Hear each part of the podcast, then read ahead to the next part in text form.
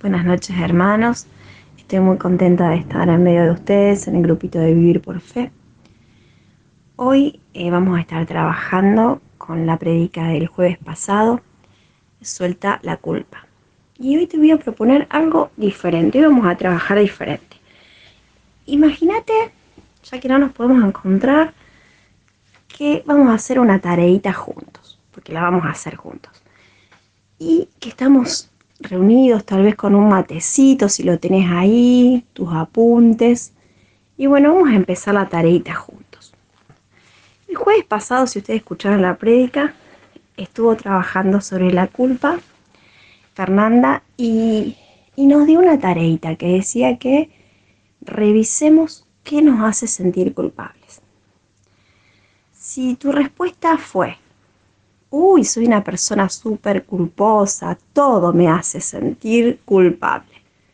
Te digo, mal. ¿Por qué? Porque yo hice lo mismo y eso no sana a nadie. La respuesta correcta es pedirle al Espíritu Santo en oración, es tomarnos ese rato, de sentarnos con Él y pedirles que se nos revele. ¿Qué es lo que vamos a hacer juntos esta noche? Si lo hiciste, bueno, lo repasamos juntos. Y si no lo hiciste, ahora lo hacemos. Bueno, te cuento mi experiencia. Eh, resulta de que yo había hecho esa respuesta que te comenté, soy muy culposa. Pero no me sirvió. En oración, eh, Dios me hizo saber y me hizo ver con actitudes específicas mías que, era que mi culpabilidad venía de mi maternidad. Y mm, soy una persona que reviso absolutamente todo. Ejemplo, te lo voy a contar con humor porque nuestro Dios, a mí, por ejemplo, eh, trabaja mucho con el humor conmigo. Y yo me imaginaba esto. Por ejemplo, una nota de Gael, que es el más tremendo en casa. Gael copió en clase. Bueno, en la prueba. Ya yo estoy mirando. ¿Qué ejemplo le di? A ver, ¿qué hice mal? ¿Qué no hice? Le conté una historia. Le conté si yo escribía en la regla y me macheteaba. A ver, ¿qué hice? No, resulta que yo no me macheteaba, resulta que yo no lo hice. Entonces, ¿qué empiezo a hacer? No, por mi lado no viene. Entonces, lo empiezo a revisar a Gustavo. Gustavo es mi marido. Y me da mucha gracia, pero es cierto, hermanos. Entonces empiezo, Gustavo contó una historia para que este nene tome como normal esto. Entonces entonces ponele que me acuerdo que en tercer año de secundaria contó que se copió una prueba matemática. Entonces inmediatamente uno dice, Gustavo, o tu esposo, o la persona que vos tengas ahí. Dios me hacía ver esto y me, me daba mucha gracia, pero lo peor de todo es que no con esta historia, pero sí en otras situaciones es real. ¿Por qué? Porque la persona que siente culpa hace sentir culpable a los demás hermanos. Reparte culpa. Eso es lo que Dios me hizo ver nos vamos llenando de tristeza, vamos perdiendo la alegría, eh, nos vamos poniendo amarguitos, nos vamos poniendo enojados. Estamos todo el día ahí pensando, en mi caso específico fue en la maternidad. Seguramente eh, Dios te va a mostrar en qué área de tu vida vos tenés culpabilidad que no te deja ser feliz, porque nos reprochamos y no aceptamos el perdón y el amor de Dios en esa área de nuestra vida que sí vamos a tener errores, porque lo vamos a tener en todas nuestras áreas, pero que sí somos perdonados y somos amados, y eso se ha olvidado. Recibir ese perdón de corazón, eso nos trae alegría.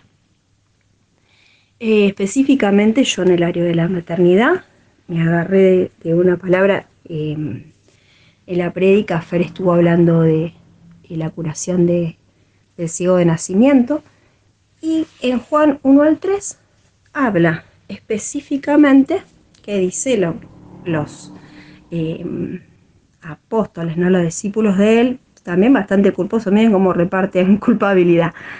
Jesús vio a un hombre que era ciego de nacimiento. Sus discípulos le preguntaron, Rabí, ¿quién pecó para que naciera ciego este hombre, él o sus padres? Jesús respondió, ni este hombre ni sus padres pecaron, dijo Jesús. Pero esto ocurrió para que se manifestara en él la obra de Dios. O sea, mire la maravilla que Dios quería hacer en la vida de esta persona y ya los discípulos, que seguramente eran culposos, estaban echando culpa no solo a él, sino a sus padres. Es lo que yo le decía, no solo a mí, sino a Gustavo. Eso es lo que tenemos que aprender a ver en nosotros, que nos saca la alegría, hermanos. Y específicamente esta palabra también me la dio porque Dios, eh, la verdad que hizo muchas maravillas en la vida de mis hijos y yo sé que Él lo va a seguir haciendo. Y eso me hizo soltar la culpa. Hermano, yo he pedido hasta la alegría para alabar danzando. Y les puedo asegurar que desde el viernes empecé a danzar. No me di cuenta, sino hasta el domingo, que volví a danzar. Ni me había dado cuenta que había dejado de danzar. O sea, nos vamos perdiendo la alegría y no nos damos cuenta. Y Dios me hablaba hoy y estos días para que hable con vos específicamente con la parábola del hijo pródigo. Te cuento, seguramente la conoces a esta historia. Es un eh, Jesús cuenta. Imagínate a Jesús contando esta historia. Me encanta a mí escuchar historias. Eh, contando esta parábola. Que era un papá que tenía dos hijos y uno de ellos, el menor, le pide la herencia. Entonces se la reparte. El hijo menor se va a un lugar lejano, una tierra lejana, y se malgasta todo el dinero. Resulta que en ese lugar viene un tiempo de, escasez y tiene que ir a buscar trabajo. Entonces, eh, va a buscar trabajo pero cuidando chanchos, pasa hambre. Y específicamente te quiero leer lo que Dios me daba para compartir con vos a partir de acá, de Lucas 15, del 17 al 24. Dice, finalmente, recapacitó, escucha esto, recapacitó y se dijo, ¿cuántos asalariados de mi padre tienen pan de sobra mientras yo aquí me muero de hambre? Tengo que hacer algo, volveré donde mi padre y le diré, Padre, he pecado contra Dios y contra ti. Yo no merezco ser llamado hijo tuyo. Trátame como uno de tus, tus asalariados. Se levantó pues y se fue donde su padre. Estaba aún lejos cuando su padre lo volvió, cuando su padre lo vio y sintió compasión. Corrió a echarse a su cuello y lo besó. Entonces dijo, el hijo le habló, Padre, he pecado contra Dios y ante ti. Ya no merezco ser llamado hijo tuyo.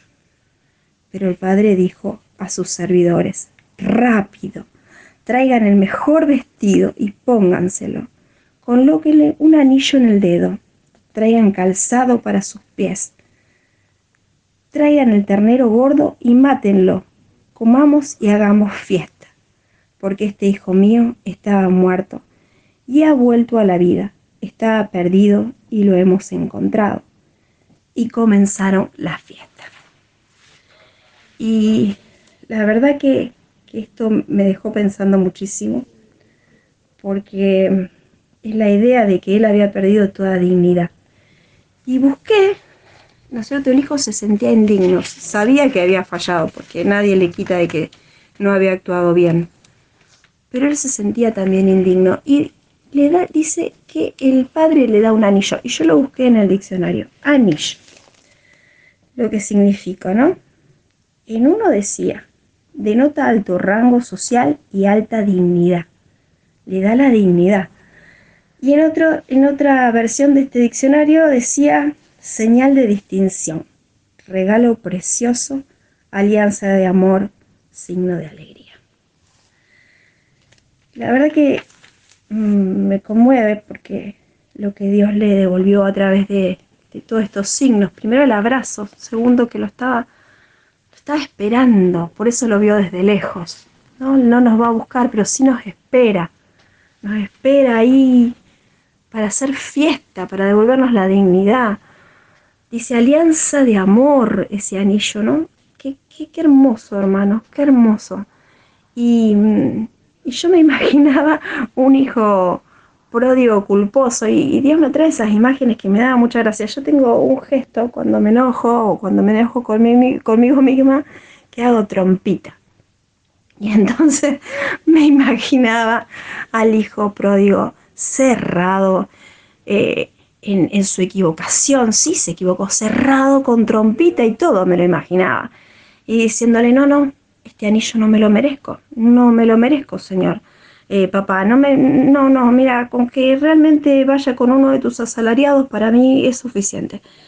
Y con su trompita para, el, no sé, la casa donde estaban los asalariados, perdiéndose este regalo hermoso y esta alegría que tenía el padre de recibirlo.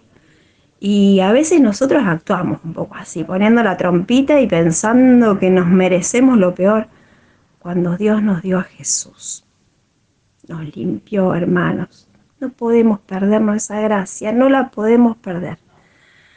Por eso ahora sí, te voy a pedir que cierres tus ojos y vamos a orar juntos para que Dios te esté revelando qué es ese área de tu vida donde donde tenés culpabilidad.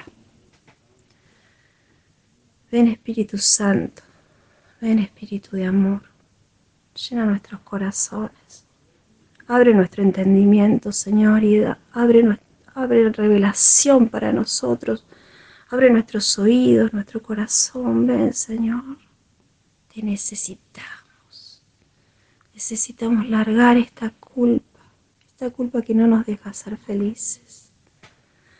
Ya la sanaste, no con un anillo dándonos dignidad y amor, sino en la cruz, tu cruz, Señor, que no podemos dejar de sanarnos, porque no podemos dejar de recibir tu sangre preciosa que nos lava, que es una alianza de amor, que es un regalo de gracia. Señor, hoy nos animamos a clavar la culpa en tu cruz y dejarnos limpiar y lavar y recibir ese abrazo, ese abrazo como el del hijo pródigo con su papá, ese abrazo sanador, ese abrazo que dignifica, ese abrazo que nos llena de amor, que nos devuelve la alegría y la paz, que nos lleva a lugares nuevos. Señor, a cada uno de nosotros, danos una palabra sanadora que nos saque de esa culpa donde el enemigo nos metió, donde nos hace estar como los cerdos revolcándonos ahí en la mugre, cuando vos nos querés limpios, vestidos de fiesta, somos bañados y limpiados por tu sangre divina. Yo te doy gracias, Jesús, por tu sangre y por tu cruz. Y les doy a mis hermanos la palabra que vos me regalabas para ellos específicamente. Está en Isaías 43, 18 al 19 y también el 25. No os acordéis de las cosas pasadas, ni traigáis a memoria las cosas antiguas. He aquí que yo hago cosa nueva, pronto saldrá la luz. No las conoceréis, otra vez abro camino en el desierto y ríos, y ríos en la soledad. Yo, yo soy el que borra tus rebeliones por amor de mí mismo y no me acordaré de tus pecados. Amén. Ya el Señor se olvidó de tus pecados, te da una vida nueva.